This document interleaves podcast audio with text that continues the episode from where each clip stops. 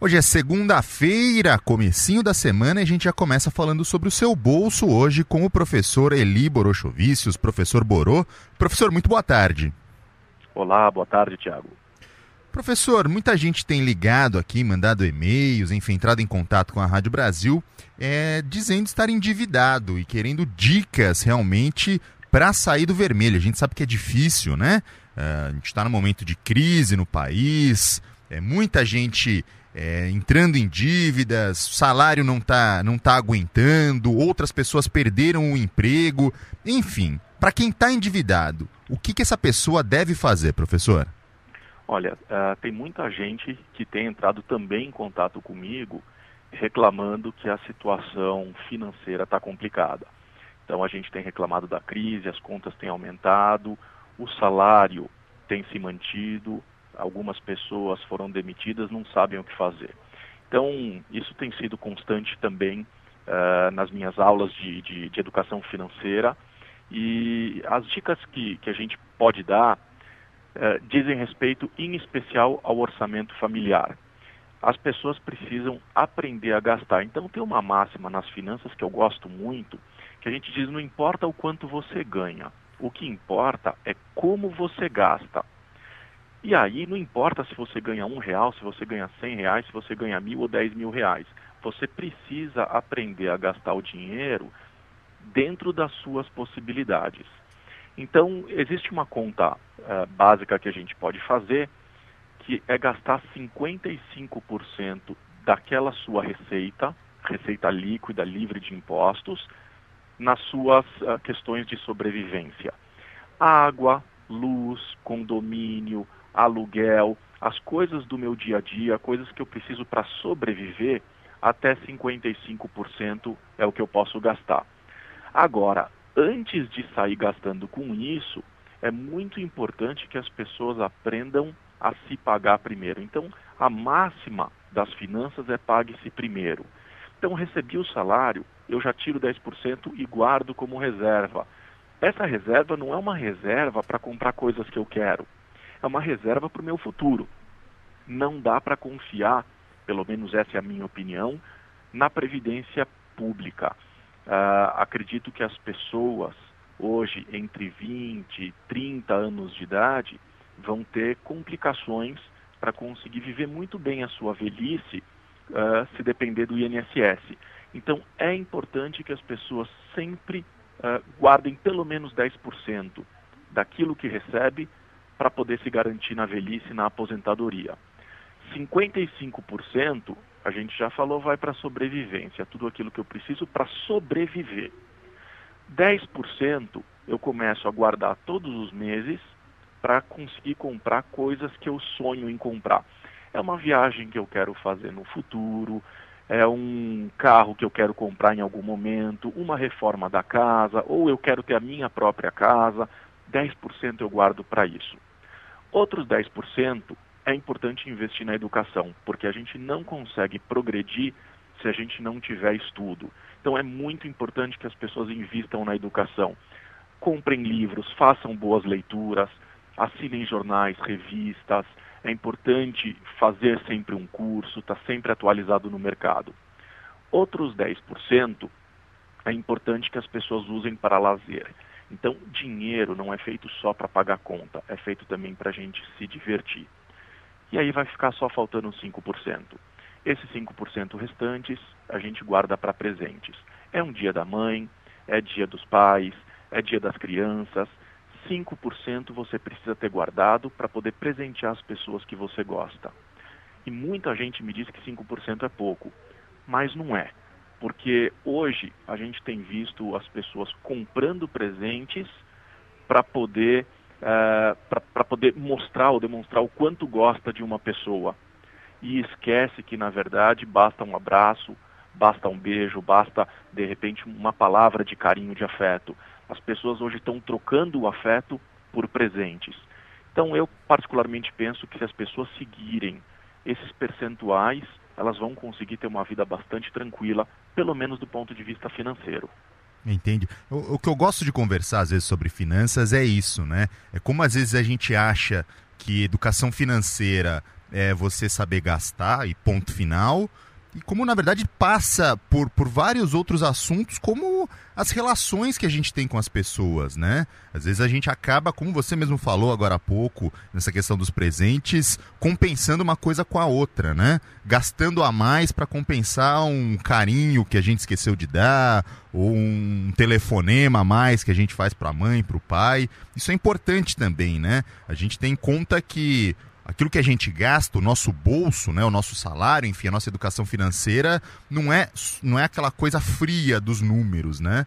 É, é muito importante a gente ter uma vida saudável, saudável não só do ponto de vista da saúde mesmo, mas saudável do ponto de vista das relações humanas, é, com as pessoas, enfim, que isso reflete também no nosso bolso, né, professor?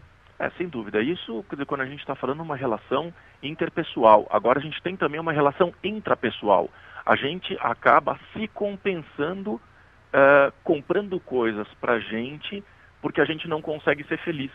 Então, como eu não consigo me relacionar, eu não consigo ser feliz passeando num parque, assistindo a um filme, uh, tendo relações uh, com outras pessoas, eu acabo me compensando. Então, a gente acaba comprando coisas para a gente mesmo e a gente acaba se a, a gente acaba se enfiando num mundo só nosso e esquece de viver.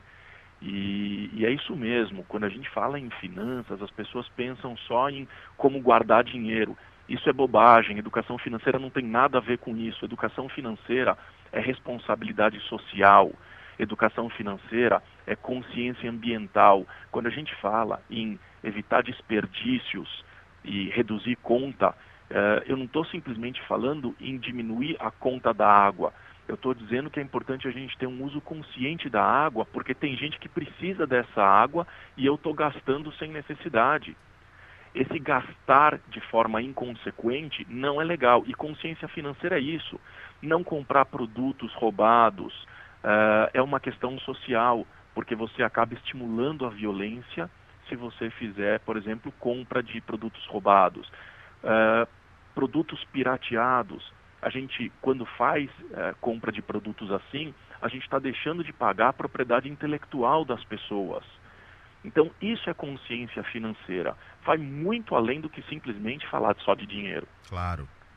Muito interessante isso e esse assunto a gente vai continuar abordando aí ao longo das próximas semanas, porque é um assunto que interessa muito, né? A gente discutir é, não só o consumo, porque o consumo é necessário, é importante, né? Todo mundo tem que consumir, mas o consumo consciente, é, o consumo é, de maneira, como você mesmo disse, sustentável, né? Isso é um assunto importantíssimo que a gente vai abordar aí ao longo das semanas. Professor, muito obrigado pela participação de hoje e uma excelente semana para você. Eu que agradeço, eu só gostaria de deixar avisado o pessoal tomar cuidado. Eu não estou dizendo que não deve consumir. Devemos sim consumir e movimentar a economia, mas fazer isso de forma sustentável. Obrigado e um grande abraço. Obrigado. Segunda-feira, comecinho da semana e a gente já começa a semana falando de economia aqui no Jornal Brasil Meio Dia. Hoje é dia de bater um papo com o professor Eli Borochovicius da PUC Campinas, o professor Borô, que já está na ponta da linha conosco. Professor, muito boa tarde. Olá, Tiago, boa tarde. Professor, vamos hoje falar sobre imóveis, né? Tendo em vista, claro, a crise, é, tendo em vista também que, mesmo na crise, as pessoas precisam morar em algum lugar. Vamos falar de imóveis. Minha primeira pergunta é a seguinte, né? Quem está pensando em se casar, se mudar para outro tipo de imóvel, enfim, hoje em dia é melhor você comprar um imóvel pensando naquela pessoa que, que não tem o, dinheiro total, né? É, que está pensando em financiar. É, é melhor hoje comprar um imóvel ou alugar? Olha, os preços dos imóveis hoje estão um pouco mais baratos do que já teve nos últimos dois ou três anos. Nós tivemos uma alta considerável em 2013 e 2014. Agora, em 2015, previsão para 2016 é que os preços retornem ao que nós tínhamos por volta de 2011 e 2012. Então, para aquelas pessoas que hoje têm condições de comprar o imóvel, uh, nesse momento parece interessante porque os preços estão atrativos. O único problema é que os juros hoje estão muito altos em função do, do problema da crise econômica que a gente está vivenciando e também o crédito imobiliário ele está mais restrito. Então a gente pega exemplos de análise creditícias mais severas, a ponto de pedir pelo menos 50% de entrada de um imóvel. Então, para aquelas pessoas que hoje estão pensando em financiar, além de terem um crédito mais complicado, ou seja, é mais difícil de conseguir crédito junto aos bancos, vai pagar um juro mais alto. Então, não é recomendável nesse momento fazer dívidas de longo prazo, mesmo porque a gente está vivendo uma instabilidade uh, política econômica. E quando a gente faz o investimento em um imóvel, a gente está trabalhando com um longo prazo. Então é muito importante as pessoas terem a consciência de que a partir do momento que assumirem, por exemplo, uma dívida, é uma dívida de longo prazo e uma taxa de juros elevada. Entendi. Então tem que ter, tomar cuidado nesse aspecto. Caso a pessoa já tenha o dinheiro na mão, é uma boa. Agora, fazer essa dívida longa é complicado. E para aquela pessoa que quer investir, tendo em vista que geralmente o investidor ele já tem o dinheiro ali para comprar o imóvel. Hoje em dia, é melhor você investir em imóvel, é, você ter lá seu bem e daí receber, por exemplo, aluguel? Ou é melhor para quem tem a grana para comprar um imóvel hoje para investir, é melhor investir esse dinheiro, colocar esse dinheiro, é, aplicar de outra maneira que não o imóvel? Olha, hoje a gente está trabalhando com a renda fixa numa remuneração bem atrativa para o investidor. Uh, aquele que pensa hoje em comprar um imóvel para investir, eu particularmente não penso ser um bom negócio por vários motivos. O primeiro motivo é que o imóvel não dá liquidez. Hoje a gente está com uma reserva muito grande de imóveis para locação e os preços, em especial para imóveis residenciais, estão baixando. Na verdade, isso não acontece da mesma forma nos imóveis comerciais, porque a gente tem a questão do ponto estratégico. Então, para quem trabalha com locação de imóvel comercial, por exemplo, para escritório, não está conseguindo renovar com muita facilidade. Mas para aqueles que trabalham com imóveis comerciais voltados, uh, em especial para comércio de rua, esses sim estão conseguindo fazer as renovações, mas não por causa do, do, da questão de preço, porque está com dificuldade, estão precisando negociar. Mas uh, os empresários não querem abrir mão do ponto, porque já é conhecido no local e aí vai.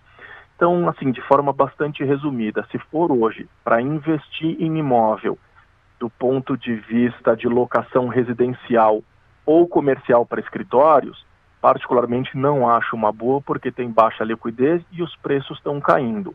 Portanto, demora demais para recuperar o capital investido. E a gente tem opções extremamente interessantes no mercado de renda fixa, é, que estão pagando hoje um, um bom juro, estão pagando hoje uma boa remuneração para o investidor. Entendi. Resumo da ópera, então, para a gente resumir o nosso bate-papo de hoje. Preço de imóvel para comprar, uh, esse valor, então, é, está caindo. Depois daquela alta assustadora no preço do imóvel, está caindo um pouco, então, o preço do imóvel para comprar, é isso? É, na verdade, os preços, eles subiram, mas subiram menos do que o resto, subiram menos do que a inflação. Então, a sensação então, que dá... Gente Exatamente. Como a gente está falando de uma inflação de 9,5%, só para ter uma ideia, uh, o metro quadrado subiu mais ou menos nos últimos 7 ou 8 meses 1,5%. E a inflação medida pelo IPCA, 7%. Então, do ponto de vista real, nós não tivemos uma alta nos preços. Isso, isso, mostra que nos últimos anos houve um exagero, na opinião do senhor, do, do preço de imóveis é, não só aqui na nossa região, mas no país inteiro, porque teve uma. Dois, três anos atrás, por exemplo, é, parece que deu um boom né, no preço do metro quadrado, principalmente nas grandes cidades, né? Campinas, São Paulo, então um absurdo o preço do imóvel. Isso mostra que foi um exagero essa, essa subida de preço que deu há alguns anos. Na verdade, é uma questão de oferta e procura. Nós tivemos uma facilidade de crédito no mercado nesses últimos três anos uh, brasileiro em especial gosta de ter a sua casa própria, acha importante ter sua casa própria e buscaram esses sistemas de crédito. Na verdade, a gente percebe que programas como Minha Casa Minha Vida decolaram nesse, nesse último período e agora com esse processo de recessão e, e o momento crítico que a gente está vivendo, especialmente do ponto de vista político, moral, econômico, uh, a gente percebe essa restrição creditícia. Então, o aumento de preço ele se deu por uma razão convencional e normal de oferta e procura de mercado. Muitas pessoas tinham crédito e resolveram comprar o imóvel, o resultado disso foi o aumento dos preços. Tá certo então. Aí muito bem explicado então, você que deseja comprar, alugar, investir, professor Borô deixou tudo muito bem explicado para você, como sempre toda segunda-feira. Professor, muito obrigado pela pela explicação de hoje e semana que vem tem mais. Se Deus quiser, muito obrigado, um grande abraço a todos. Hoje é segunda-feira, dia de falar de economia, falar também do seu bolso, com o professor Eli Borochovicius, professor da PUC Campinas. Professor Boro, muito boa tarde. Olá, Tiago, boa tarde. Professor, hoje eu queria falar sobre juros. Né? Semana passada, o Banco Central decidiu manter a taxa básica de juros, a Selic, em 14,25% ao ano. Foi a segunda vez que o Copom optou pela manutenção da Selic. E a gente viu essa notícia na capa dos jornais, no Jornal Nacional, todo mundo deu. Mas, para começo de conversa, eu queria que o senhor explicasse para os ouvintes da Rádio Brasil o que, que é essa taxa básica de juros, a Selic, qual é o papel do Copom? Explica um pouquinho para a gente o que, que significa isso. Ok, uh, vamos primeiro entender que existe uma diferença entre taxa Selic, o Selic, que é o sistema especial de liquidação e custódia, é um sistema em que os bancos zeram sua posição diariamente, uh, e existe a diferença para a Selic Meta. O que o Copom coloca como, por exemplo, os 14,25% ao ano é Selic meta. É até onde a gente consegue chegar com a taxa básica de juros. É o limite do que pode chegar na taxa básica de juros. Então, para o ouvinte poder entender um pouco melhor como é que funciona isso, todos os bancos, sejam eles superavitários ou deficitários, eles precisam zerar a posição no Banco Central todo dia. E aí, aqueles bancos que estão superavitários, significa que eles receberam mais dinheiro do que eles emprestaram. Então, eles estão com muito dinheiro em carteira. Eles compram títulos públicos federais. Os bancos deficitários, é o contrário, eles vendem títulos públicos federais e recebem o dinheiro. Essa compra e venda de títulos públicos no Banco Central faz com que exista uma taxa diária que se paga por esses títulos. Essa taxa diária é a taxa básica de juros, é a taxa do sistema especial de liquidação e custódia, portanto, o que a gente chama de taxa Selic. Então, a taxa Selic é uma taxa diária, ela não é a taxa anual. A taxa anual que a gente ouve é a taxa Selic Meta, é aquela base utilizada pelo governo. Então, se a gente fizer anualmente a soma dessa taxa diária, a gente não chega no que a gente entende hoje por Selic Meta. Então, mais uma vez, a taxa Selic é uma taxa diária que é utilizada pelo mercado financeiro para poder cobrar uh, pelo dinheiro emprestado. Já a Selic Meta é estabelecido pelo Comitê de Política Monetária Copom do Banco Central, eles se reúnem mensalmente e estipulam o que pode ser a taxa básica de juros máxima. Agora, o que, que isso influencia na, na população? O que significa essa taxa básica de juros? É a taxa mínima que o mercado cobra. Portanto, quanto maior for essa taxa, mais os bancos vão cobrar para poder emprestar o dinheiro para a população. Entendi. Então, por exemplo, quando a gente vai fazer um empréstimo, vai fazer um financiamento, quanto mais alto tiver essa taxa, mais juros a gente paga. Exatamente, mais caro vai ficar para tomar esse dinheiro emprestado. Mais dinheiro eu preciso devolver para o banco uh, mensalmente em função dessa uh, taxa mais alta. E quando o Banco Central, quando o Comitê de Política Monetária do Banco Central resolve, opta, por exemplo, por manter essa taxa em 14,25% ao ano, que me parece algo elevado, o que, que ele quer dizer com isso? Basicamente, o que o governo está querendo dizer é que é, essa taxa básica, ela normalmente é ampliada, ela é aumentada para você combater a inflação, para segurar a inflação. Quando ele, ele diz que ele não vai subir essa taxa básica de juros, ele está querendo mostrar para o mercado que as taxas em geral não vão subir, portanto, uh, as pessoas que estiverem nesse momento fazendo dívidas possivelmente não terão taxas ampliadas, devem manter essa, essa mesma taxa. E, acima de tudo, o governo está sinalizando que ele está conseguindo controlar a inflação. Portanto, nós não devemos ter nos próximos meses, pelo menos até o final do ano, aumentos generalizados de preço. Sim. É basicamente essa sinalização que o governo está dando quando ele diz não vou aumentar a minha Selic meta. Entendi. Bom, e para aquela pessoa que tem dinheiro guardado, isso pode ser algo bom, algo positivo? Por exemplo, a gente investir dinheiro em, em, em alguma, algum tipo de investimento com essa taxa é, com essa Selic meta alta, é, pode ser bom para a pessoa? Olha, como tudo na economia, o equilíbrio é o ideal. Eu, particularmente, penso que a Selic esteja muito alta nesse momento. É necessário a gente ter uma redução dessa taxa, porque essa é a taxa que o governo paga para poder, uh, isso emitindo seus títulos públicos federais, uh, para poder saciar as suas necessidades. Então, como o governo não tem dinheiro, ele emite títulos e recebe dinheiro por isso. E ele promete pagar por esse empréstimo. E ele está pagando hoje uma média aí de 13, 14%, chega até a 15% o dinheiro que ele toma emprestado. Então, se eu tenho taxas muito altas, significa que o governo está gastando muito dinheiro para poder suprir as suas necessidades. Agora, para quem investe nisso, ou seja, está emprestando dinheiro para o governo, e isso é possível fazer por meio do Tesouro Direto, comprando títulos públicos federais, se beneficia. Agora, como tudo, a gente tem bônus, uh, também tem o ônus.